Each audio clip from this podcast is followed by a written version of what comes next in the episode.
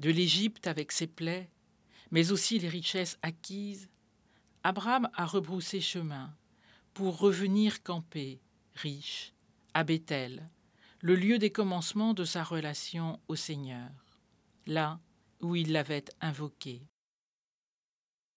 Lot est parti. Tous deux étaient trop riches pour habiter sur la même terre, et les querelles entre eux les menaçaient. C'est alors encore la convoitise qui guette, la comparaison entre les bergers des deux troupeaux. Décidément, difficile de quitter, difficile d'aimer simplement son histoire, difficile plus encore peut-être d'entrer dans un désir de mieux vivre qui n'est pas dans l'envie de s'approprier la vie de l'autre. Pour éviter que le conflit ne s'envenime, Abraham propose à Lot de choisir où il veut aller et s'installer.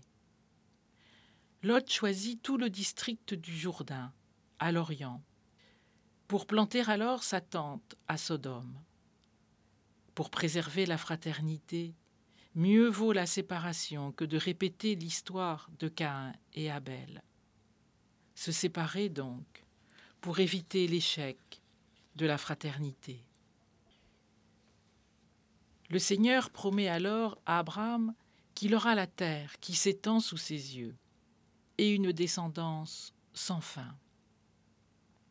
Dieu tient sa promesse, faite au chapitre 12 au verset 1, en parlant du pays que je te ferai voir.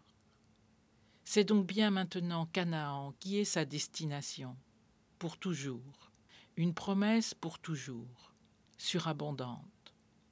Quelle est donc la promesse? Que notre Dieu a fait à chacun, pour toujours Non plus une terre, non plus même une descendance, mieux encore, une humanité, une compagnie, un Dieu compagnon en son Fils. Non plus quitter un lieu, mais aller et venir, rester ouvert à un horizon plus large, aller et venir avec son Dieu. Abraham va vivre sur une promesse au futur. Elle suffit. Tel est le fruit du renoncement à la convoitise, la promesse d'un avenir inespéré, impossible à construire par soi-même.